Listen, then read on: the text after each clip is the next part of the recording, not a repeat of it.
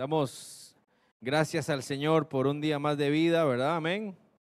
Porque hermanos, los podemos ver a ustedes, porque usted pudo eh, apartar este espacio para el Señor y porque estamos aquí porque el Señor nos trajo. Eso siempre es importante que nosotros lo tengamos claro. Estamos aquí porque el Señor nos trajo, porque tiene algo para nuestra vida. Amén. ¿Cuántos lo creen? Recuerde que en el Señor tenemos que creer las cosas. También, eh, si usted nos está viendo a través de las redes sociales, está escuchando este mensaje, no porque yo lo esté dando, sino porque el Señor tiene algo para su vida esta mañana. Y antes de empezar con el mensaje en este domingo, Día del Padre, quiero que cerremos un momento los ojos. Quiero que cierre los ojos ahí donde está su momento y que le pidas al Espíritu Santo que sea Él quien traiga este mensaje a nosotros.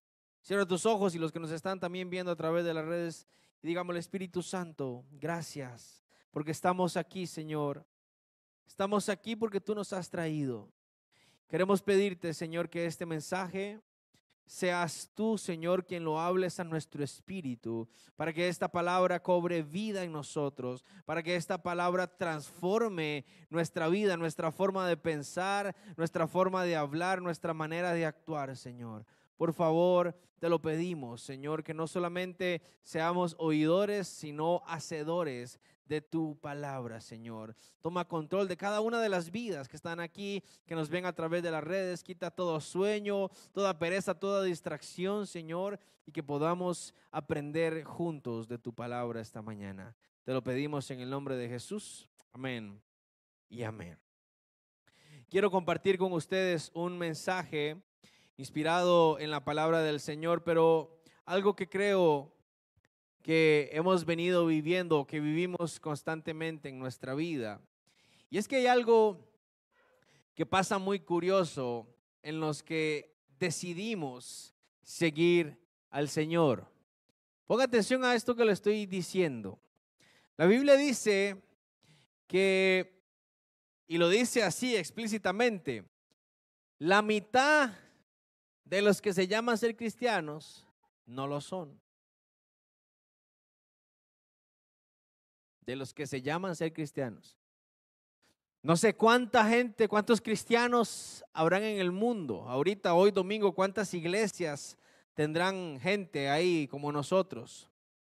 Pero no todos, no todos son verdaderos cristianos que están caminando para estar un día allá en el reino de los cielos. Porque una de las principales cosas que nosotros tenemos, una de las principales motivaciones o razones por las cuales seguimos al Señor es porque Él dejó su palabra y su palabra es una guía para nosotros. Póngame atención a esto. Es una guía para nosotros de cómo hacer las cosas, pero también de cuáles son las promesas y las, y las cosas que tenemos a favor nosotros como iglesia, como pueblo. Entonces, si no conocemos la palabra, ¿qué clase de, de cristianos somos?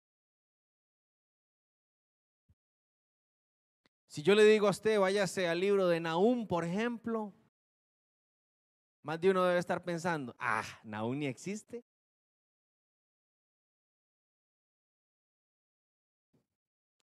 Y más de uno ya lo está buscando.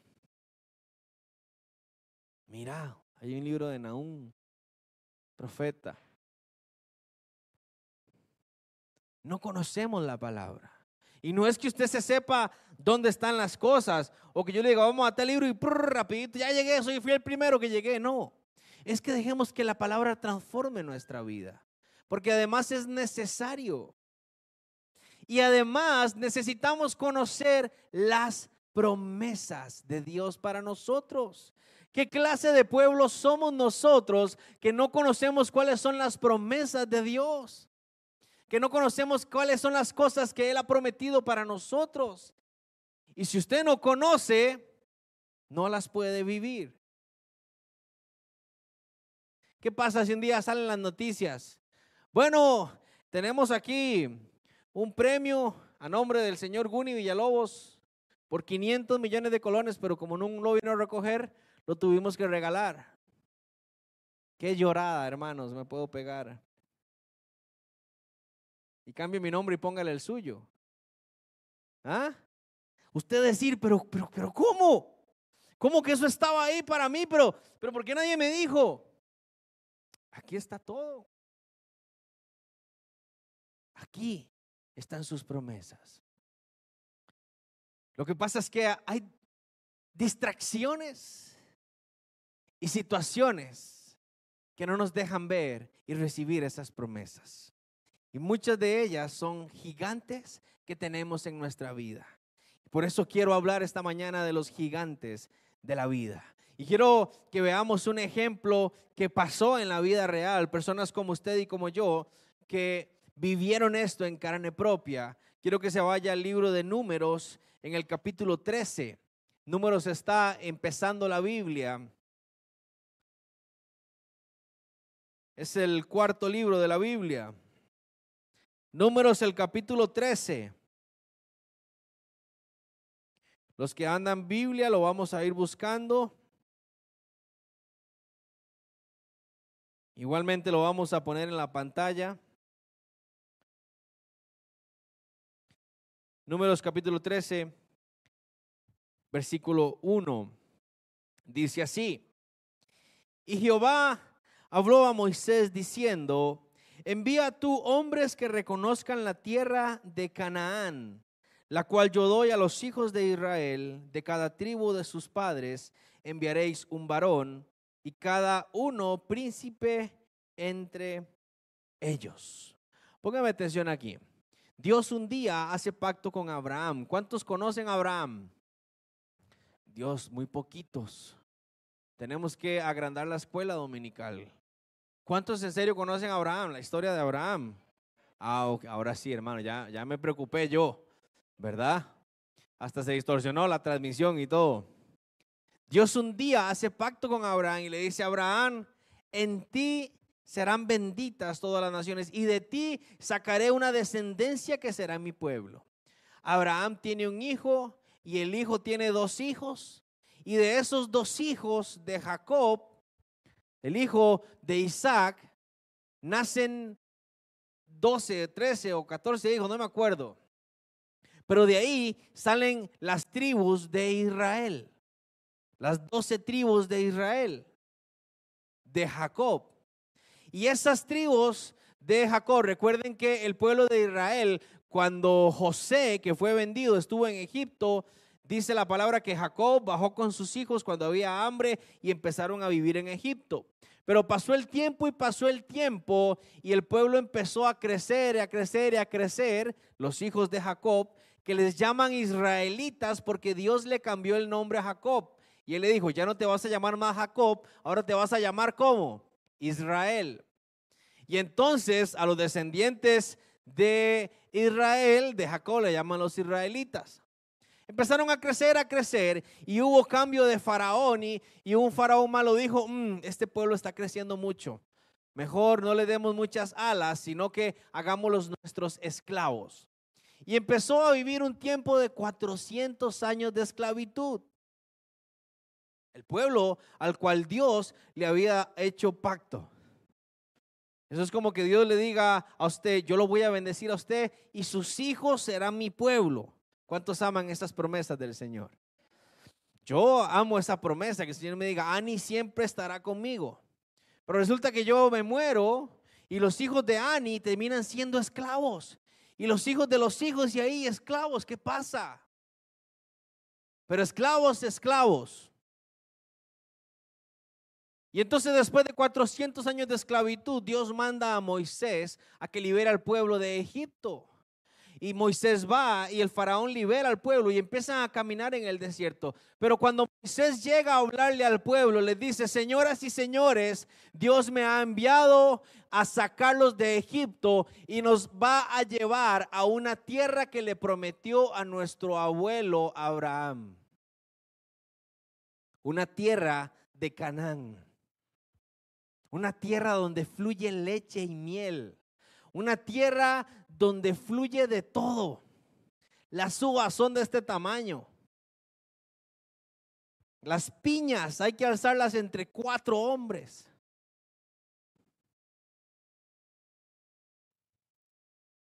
Eje, dijo Meterio. Una tierra rica. Y entonces el pueblo sale diciendo, claro que sí. Imagínese, hermano, usted estar de esclavo. Eso es como que usted que es empleado le digan, hermano, Dios lo va a sacar de su trabajo y lo va a poner en un puesto alto, donde usted le van a servir y le van a dar casa y usted no va a tener que trabajar nunca más. ¿Cuántos dicen amén?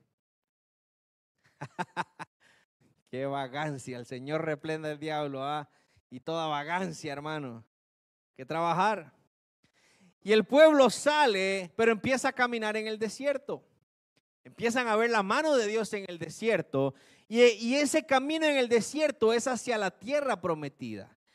Y este punto en el que estamos leyendo en la Biblia, Dios le dice a Moisés, quiero que envíes a 12 hombres a tierra de Canaán. Ellos están a una distancia larga de Canaán y para que puedan avanzar quiero que envíes a 12 hombres que vean la tierra.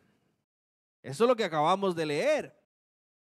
Para que reconozcan la tierra prometida de Canaán. Estos hombres eran príncipes de las tribus de Israel, eran hombres importantes. ¿Ok? Vamos en el verso 17, ahí mismo, en Números capítulo 13. Ahora vamos al verso 17. Los envió pues Moisés a reconocer la tierra de Canaán, diciéndoles, subid de aquí al Negev y subid al monte y observad la tierra como es y el pueblo que la habita, si es fuerte o débil, si poco o numeroso, como es la tierra habitada, si es buena o mala. ¿Y cómo son las ciudades habitadas? Si son campamentos o plazas fortificadas. ¿Y cómo es el terreno? Si es fértil o estéril. Si en él hay árboles o no. Y esforzaos y tomad del fruto del país. Y era el tiempo de las primeras uvas. Moisés escucha la voz de Dios y manda a estos doce hombres con esta misión. Porque tenemos que entender, hermanos, que movilizar a miles de personas no era fácil. Estamos hablando que el pueblo de Israel salió. Nosotros no representamos, mm, bueno, pero yo creo que ni el 1% de ese pueblo. Imagínese usted salir con sus hijos, con su familia y con sus pertenencias a caminar hacia una tierra prometida. Ellos tenían que ir caminando poco a poco y cuando ya llegaba el momento, paramos y vamos a establecer campamento. Y entonces empezaban a montar las tiendas y todo y vivían un tiempo ahí mientras decidían cuánto más avanzaban. Eh, Moisés por eso manda a estos doce espías y les da instrucciones detalladas. Quiero que vean todo. Quiero que revisen todo. Cómo son, quiénes habitan ahí, cómo es la tierra, cómo es el terreno si hay fruto, si no da fruto, todo. Y le dijo, esfuércense. Inclusive vayan y tráiganos de los frutos que hayan, de lo que encuentren para que nosotros los podamos ver. Era una, un reconocimiento estratégico para el paso y para la movilización que tenían que dar los israelitas. Hay algo curioso en esto. Y quiero que usted me ponga atención aquí, hermanos. Porque yo no sé si a usted le pasa lo que a mí me pasa. A veces yo creo que las promesas de Dios ya están aquí para mí. Y que como son promesas de Dios y como yo soy su hijo, esta promesa tiene la obligación de caer sobre mí. Dios le está diciendo a Moisés, quiero que mandes gente a que reconozcan la tierra que yo les prometí. Eso es como que en el trabajo le diga al patrón a uno, le tengo un bono. ¿En serio, patrón? Sí. Este bono es por lo buen empleado que ha sido usted. ¿Y qué tengo que hacer para ganármelo? Trabaje. Trabaje más duro. Suena como algo parecido, ¿no? Señor, pero me estás dando la tierra prometida. Me sacaste de Egipto a una tierra prometida y ahora estás mandando espías. Estás mandando a, que vayamos a reconocer la tierra que tú no las vas a dar. Sí, correcto. Así tal cual. La promesa está, pero ustedes tienen que caminar y tienen que avanzar. Bueno, vamos a ver qué pasa. En el verso 27, estos hombres fueron y caminaron 40 días por esa tierra prometida. Y en el verso 27 dice, y les contaron diciendo, ya llegaron los hombres y empezaron a decir, nosotros llegamos a la tierra a la cual nos enviaste. ¿Estamos todos ahí? La que ciertamente fluye leche y miel. Y este es el fruto de ella. Mas el pueblo que habita aquella tierra es fuerte y las ciudades muy grandes y fortificadas. Y también vimos allí a los hijos de Anac. Amalek habita en el Negev y el Eteo, el Jeuseo y el Amorreo habitan en el monte. Y el cananeo habita junto al mar y a la ribera del Jordán. Entonces Caleb hizo callar al pueblo delante de Moisés y dijo, subamos luego y tomemos posesión de ella, porque más podremos nosotros que ellos. Más los varones que subieron con él dijeron, no podremos subir contra aquel pueblo porque es más fuerte que nosotros y hablaron mal entre los hijos de Israel de la tierra que habían reconocido, diciendo, la tierra por donde pasamos para reconocerla es tierra que traga a sus moradores. Y todo el pueblo que vimos en medio de ella son hombres de gran estatura. También vimos allí gigantes, hijos de Anac, raza de los gigantes. Y éramos nosotros, a nuestro parecer, como langostas y así les parecíamos a ellos. Miren el mensaje que traen estos hombres. Dice que traían, y esto está en la Biblia, lo puede buscar más adelante en números, dice que un racimo de uvas lo traían entre dos hombres. Eh, ahora que dije yo que la uva era así, se burlaron. Pero hermanos, era tierra que daba buen fruto. Y estos hombres llegan a donde Moisés y dicen, Moisés, si es cierto, esa tierra fluye leche y miel. Es una tierra impresionante, bellísima, próspera. Solo hay un detalle. Es una ciudad fortificada. Sus habitantes son muchos y son fuertes. Son gente poderosa. No viven en tienditas como nosotros. Viven en casas, tienen, tienen eh, eh, eh, edificaciones fuertes. Y para poder ingresar a la ciudad hay muros. es una ciudad fortificada.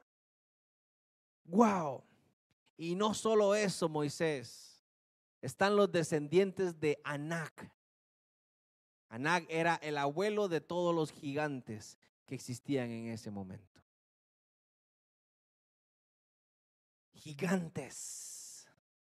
Y nosotros parecíamos como langostas a la par de ellos. Imagínense el tamaño que podían tener esos gigantes. Estamos hablando de personas que eran como usted y como yo. Esto no es una historia de fantasía, esto no es una parábola, esto pasó en la vida real. Gente como usted y como yo que estaban con su familia siguiendo a Dios por un propósito. Siguiendo a Dios como su Dios. Y se enfrentan con esta situación. Porque hermanos, seguir a Dios ciertamente es una lucha muchas veces y dificultades, pero Vamos caminando como pueblo, vamos avanzando, vamos viendo la mano de Dios cada mañana, cada día. Y recibimos promesas, recibimos palabra del Señor. Pero cuando, cuando entramos en una situación de estas, se torna un poco difícil, ¿no? Estamos hablando de que ellos se dieron cuenta de que Dios no les mintió, si existe esa tierra. Y es una tierra próspera, pero hay gigantes. Si fuera que no hubiera gigantes, el hecho de que fuera una ciudad eh, amurallada y que la gente estuviera no es problema, porque ellos eran gente de guerra. Hermanos, antes era así como se ve en las películas. Para usted conquistar había que agarrarse y para usted también protegerse había que agarrarse. A leñazo limpio. Sí.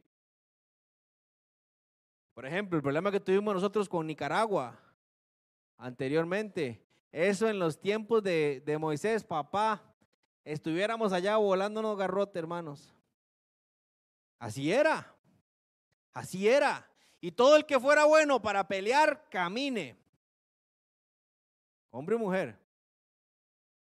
¿Cuántos estuvieran peleando hoy día? ¿Cuántas mujeres? ¿Hombres? Ahora ninguno pelea aquí.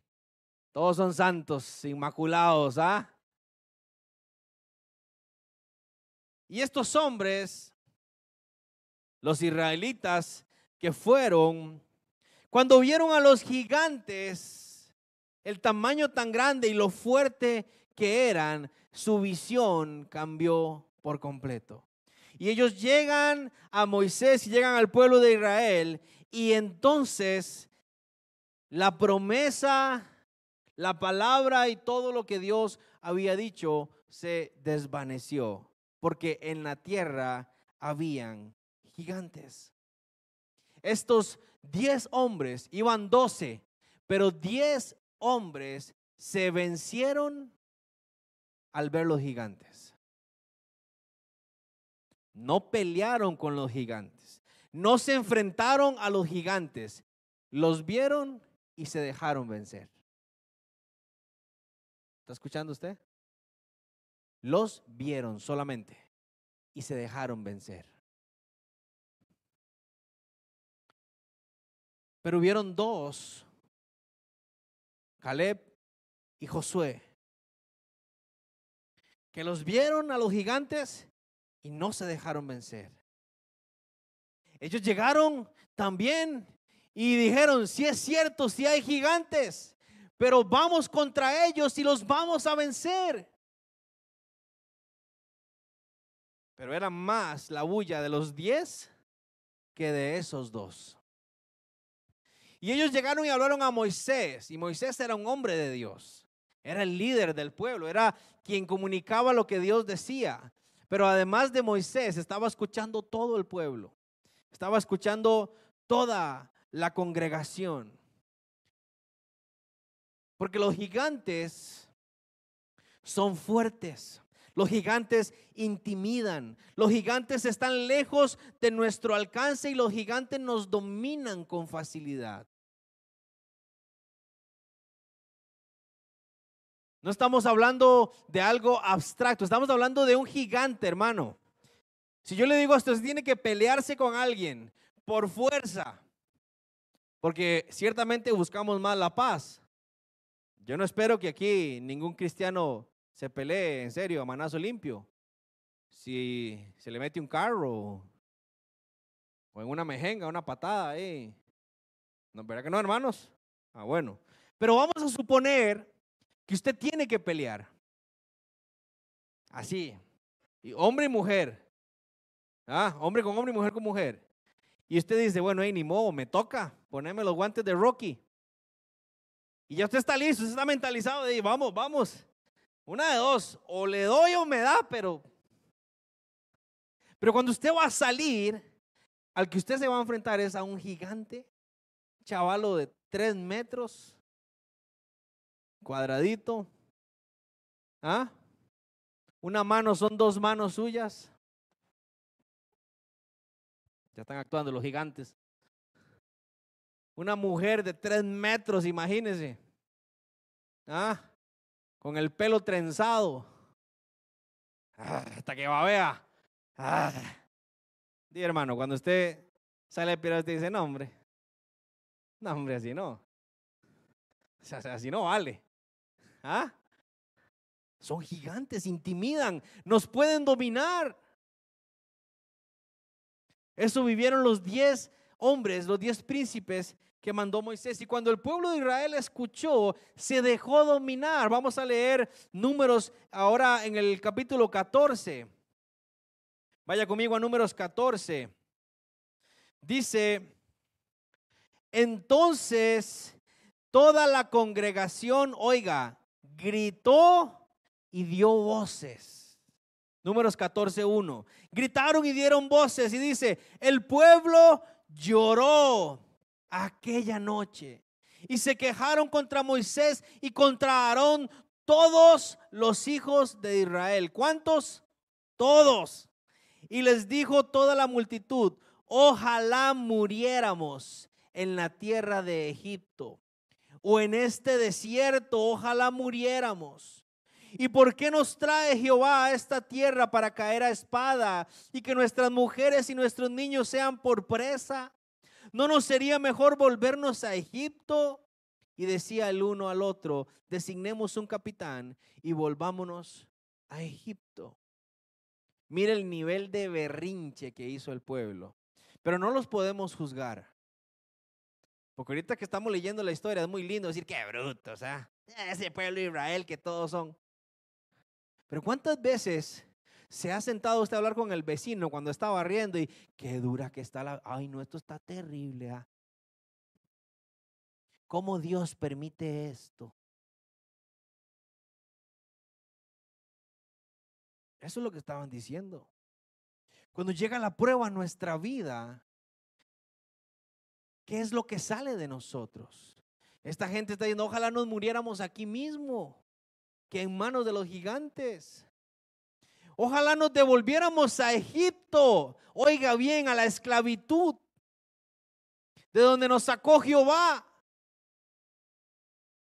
Ojo, no era que los gigantes estaban ahí esperando para darnos. No era que los gigantes se habían venido. No era que ya estaban ahí frente a la batalla. No. Todo esto pasó por lo que dijeron los diez hombres que fueron.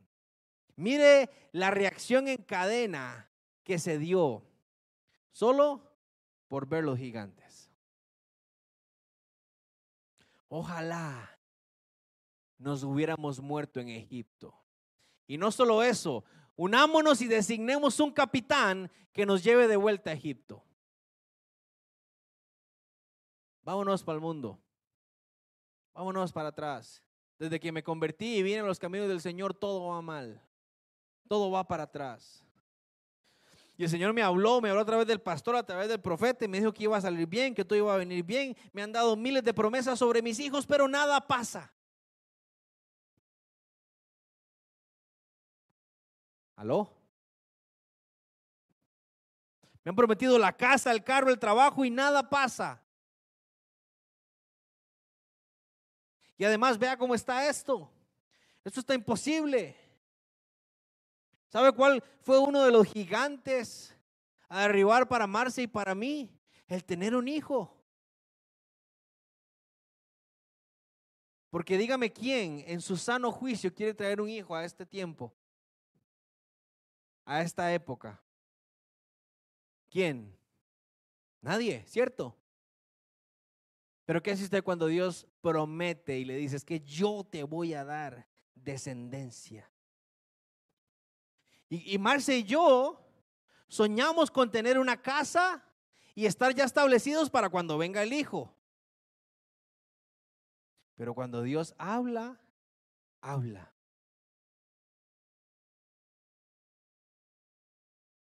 Y así hay muchos aquí. Para casarse, para, para, no sé. Es que está tan duro. Es que esto, es que lo otro.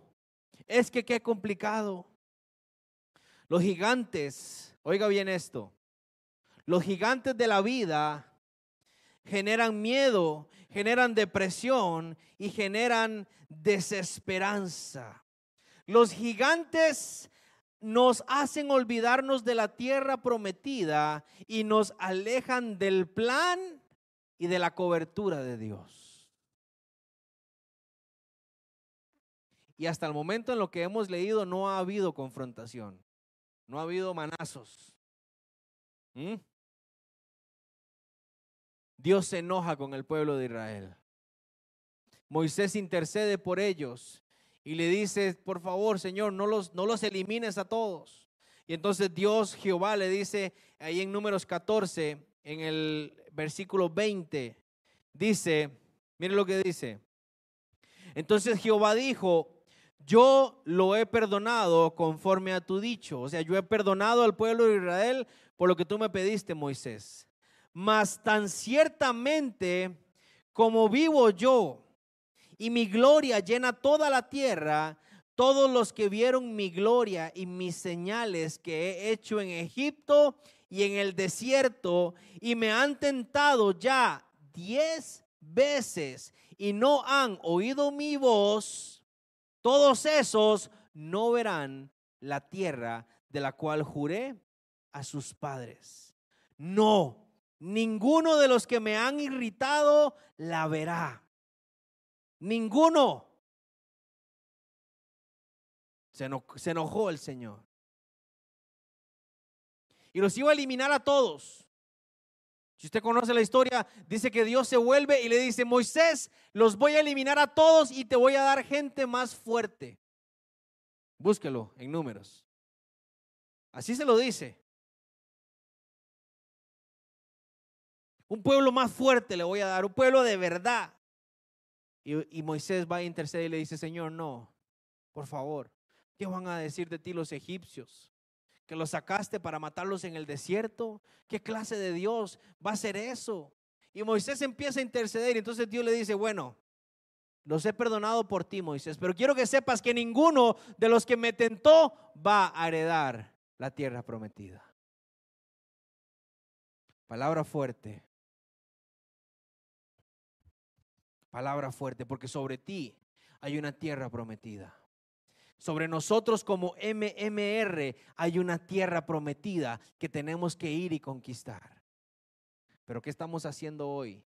Que estamos en el desierto. ¿Qué estamos haciendo, iglesia? Los servidores y aún los que no sirven. ¿Qué estás haciendo? ¿Para qué estás en el pueblo de Dios? ¿Para venir todos los domingos a la iglesia o te vas a meter ya no entrarán, no la verán.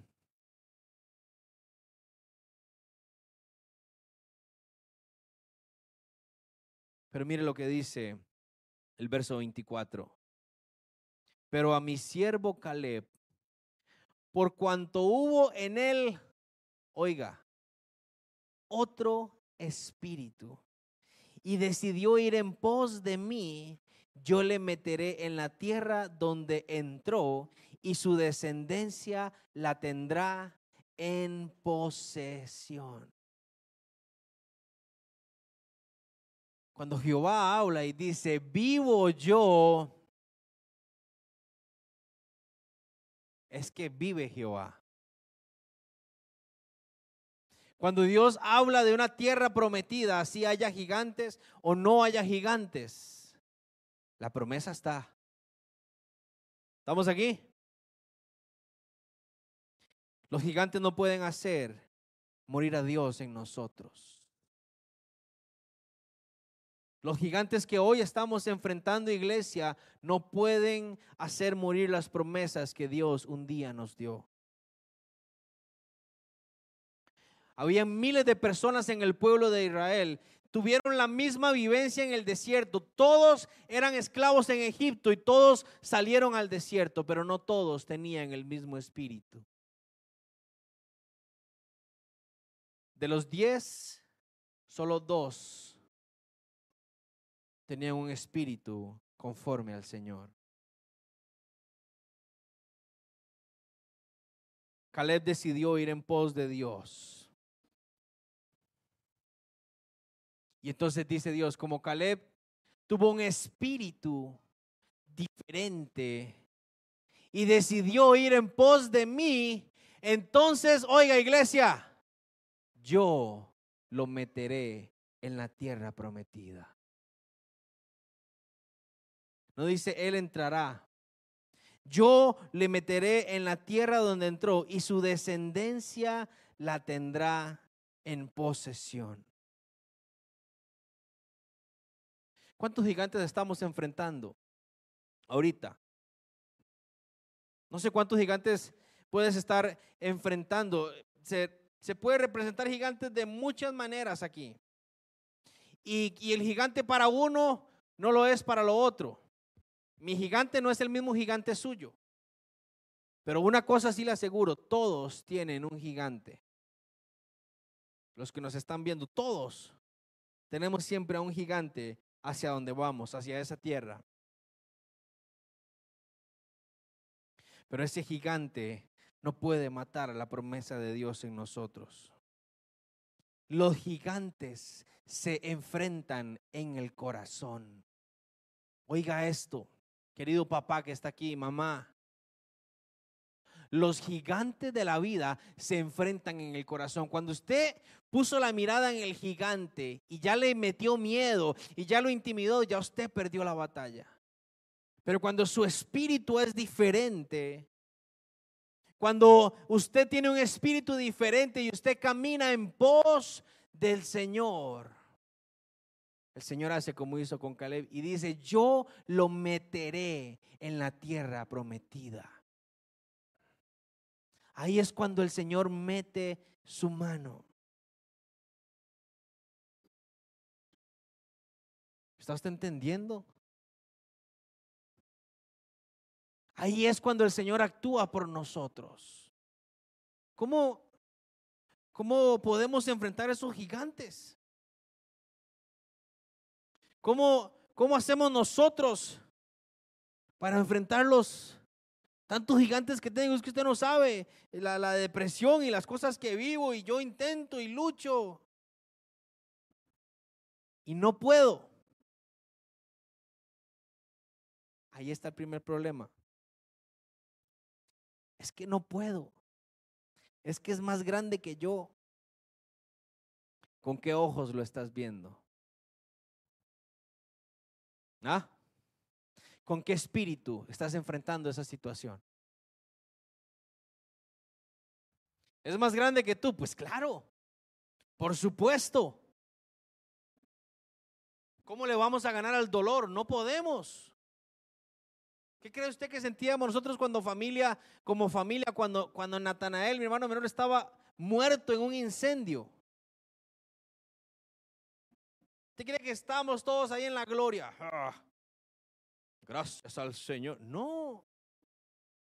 Era un gigante inmenso, inmenso. Con nuestras propias fuerzas no lo íbamos a poder enfrentar.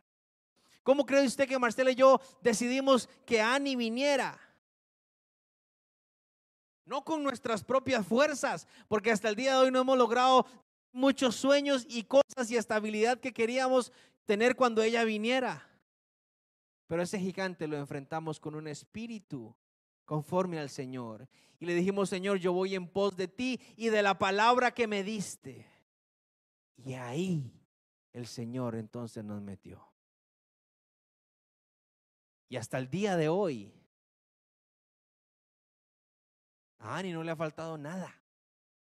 Está mejor que nosotros, eso sí se lo aseguro. Todos los días llegan bendiciones y cosas.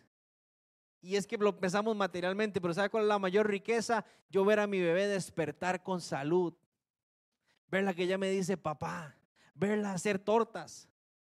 Hoy, antes de venir, le regó el agua de la gata, hizo un desorden en la casa, usted no tiene idea.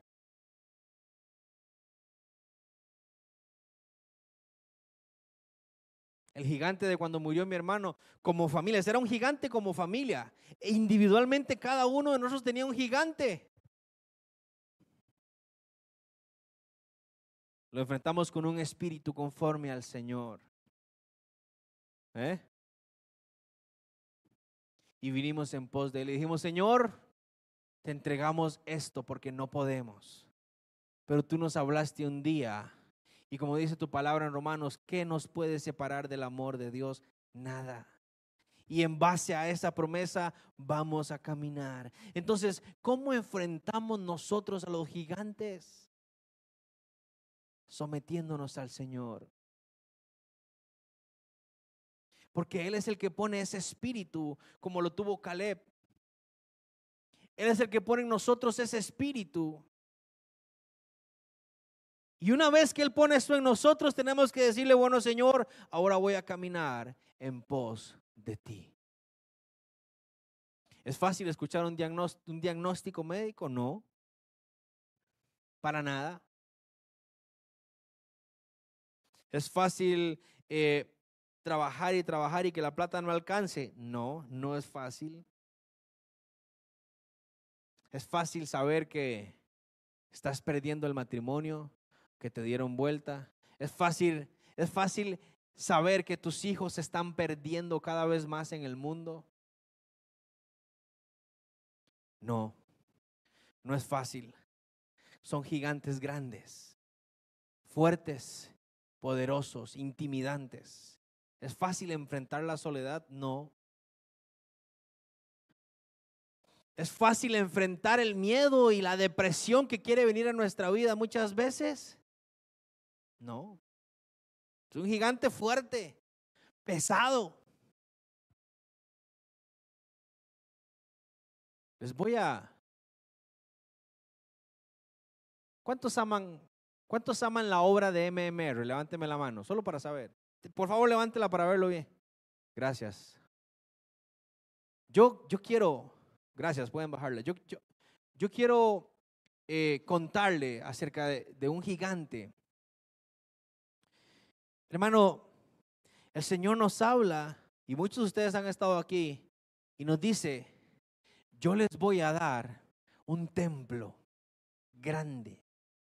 Yo les voy a dar un terreno y un templo en donde ustedes van a ir, van a, edificar una casa para mí. ¿Cómo? ¿Cómo? Yo, que soy pastor, que soy de la familia pastoral, yo le puedo decir, hermano, eso es imposible. Y hermanos, y les agradecemos a todos ustedes los que diezman y ofrendan en la obra. Pero no alcanza. No alcanza. Con lo que estamos dando no alcanza para decir, vamos a irnos a otro lado. Yo le puedo decir a usted, hay unos gigantes inmensos ahí. Pero la promesa está. ¿Cómo va a pasar?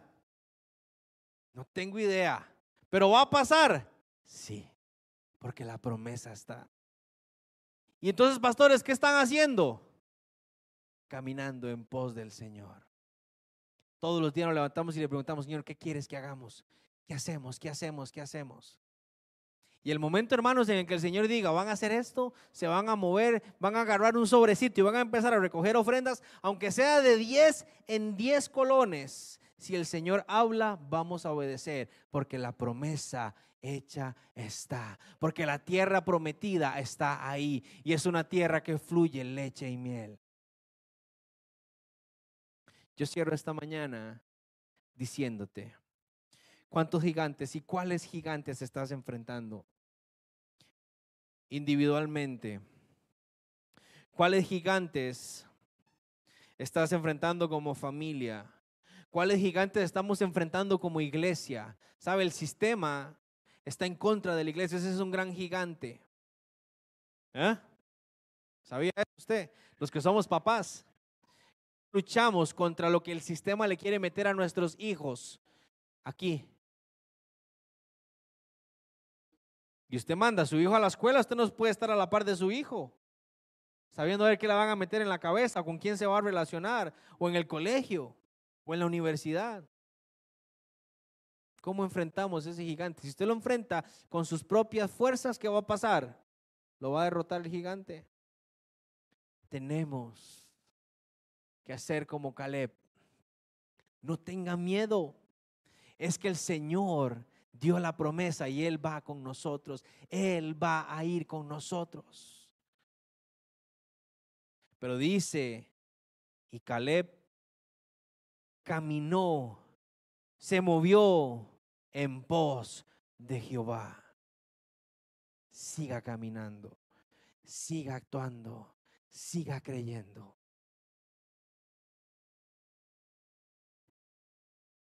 En Él tenemos el consuelo, en Él tenemos el refugio. Así. Cuando, cuando, cuando pasó lo del incendio, cuando Nati murió, lo primero que hicimos fue nos fuimos los cuatro a orar al aposento cuando el pueblo de Israel empezó a decir, Dios mío, ¿qué vamos a hacer? Vamos a morir en, eh, mejor volvámonos a Egipto y esto y lo otro. Dice la palabra que la gloria del Señor bajó al tabernáculo y habló a Moisés. Es ahí, es en el tabernáculo, es en el aposento. Es en el lugar íntimo donde tenemos que ir cuando viene ese miedo, cuando viene eso. Es venir y decirle, Señor, el gigante es inmenso y me da miedo. Pero dime, dime qué hacer. Y entonces el Señor va a poner el espíritu que puso en el rey David, que se levantó y dijo, ¿quién es este gigante incircunciso que ofende al, al ejército del pueblo de Dios? ¿Quién es este que se levanta?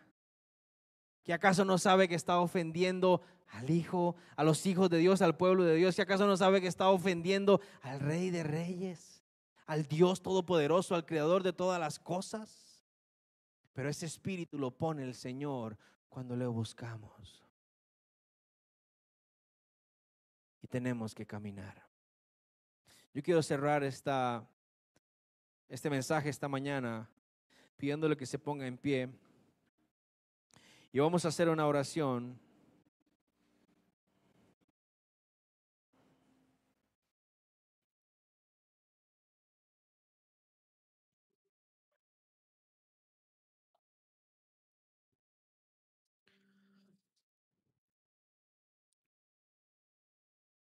Y mira, quiero decirte esto, hay gente, hay promesas aquí para muchos.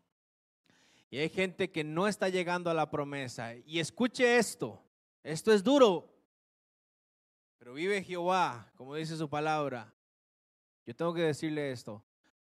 Hay gente que no va a llegar a la promesa porque está intimidado por un gigante.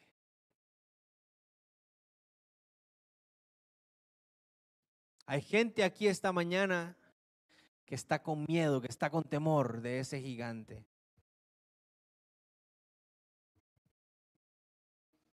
Y ni tan siquiera lo has enfrentado, solo lo viste que está grande. Y deseas morir, pensando lo que puede pasar y lo que puede venir. Hoy es el momento en que tú vengas delante del Señor y que le y que le diga, Señor, pon en mí el espíritu que pusiste en Caleb, en Josué, en David. Porque ese gigante no lo enfrento yo, lo enfrentas tú. Recuerde que Jehová dijo, por cuanto Caleb tuvo un espíritu y vino en pos de mí, yo lo meteré en la tierra prometida. Por cuanto viniste a mí, soy yo quien te va a llevar a esa promesa. Soy yo quien voy a traer a tus hijos. Soy yo quien voy a restaurar tu matrimonio. Soy yo quien voy a traer sanidad. Soy yo quien voy a cambiar. Soy yo quien voy a traer la bendición, el carro, la casa, el negocio, el templo, lo que sea. Soy yo. ¿Con qué espíritu estás recibiendo esto? Puedo ver que hay muchos gigantes ahí en tu mente, hay muchos gigantes. Vamos, empieza, empieza a enfrentarlos. Estamos aquí en el aposento. Estamos aquí en el tabernáculo y la presencia del Señor está hablando.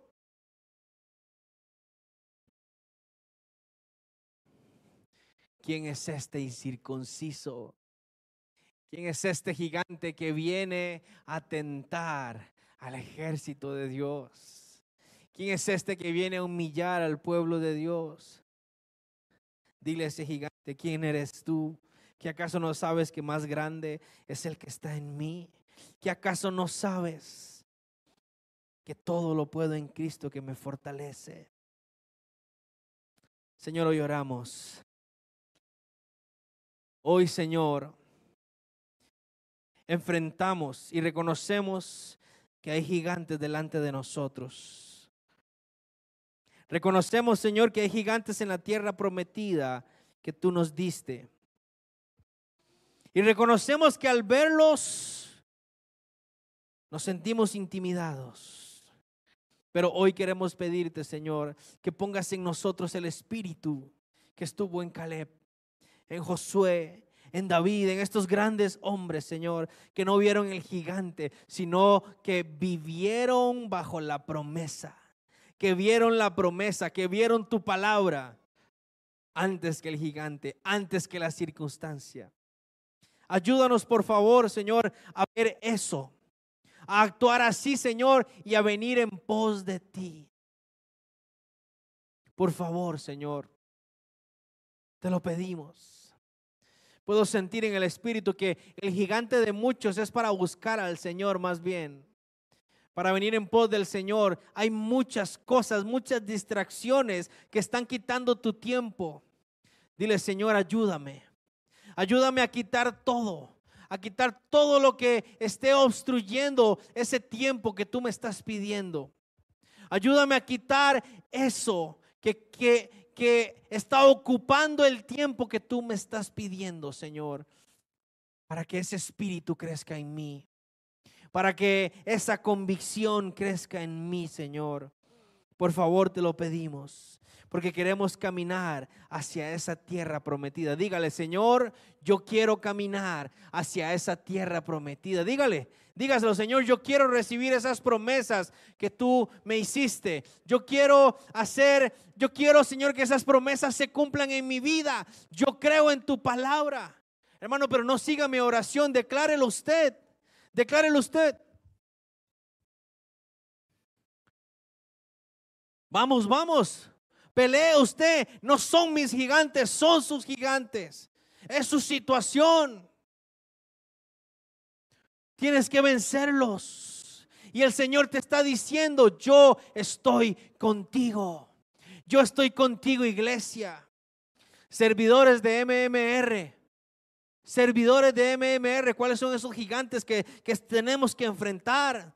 situaciones de salud, problemas en la familia que nos están obstruyendo. ¿Cómo estamos enfrentando eso? ¿Cómo estamos enfrentando este cambio, esto que viene? Los que nos están viendo en, la, en las redes sociales, ¿cómo enfrentas esos gigantes? Dile, Señor, crea en mí, trae a mí ese espíritu para que yo pueda caminar, para que yo pueda venir en pos de ti y pueda crecer, Señor. En el nombre de Jesús te lo pedimos, Señor llénanos de ti, guarda nuestras vidas y ayúdanos a ser obedientes, no como el pueblo de Israel que tuvieron miedo y rechazaron la promesa. Queremos tomar esa promesa y caminar en pos de ti para que seas tú quien nos lleve hacia ella. Te lo pedimos esta mañana en el nombre de Jesús. Amén y amén. Gloria al Señor, hermanos. Voy a pedirles que tomen asiento esta tarde, hermanos. Como ustedes saben, hoy se está celebrando el Día del Padre.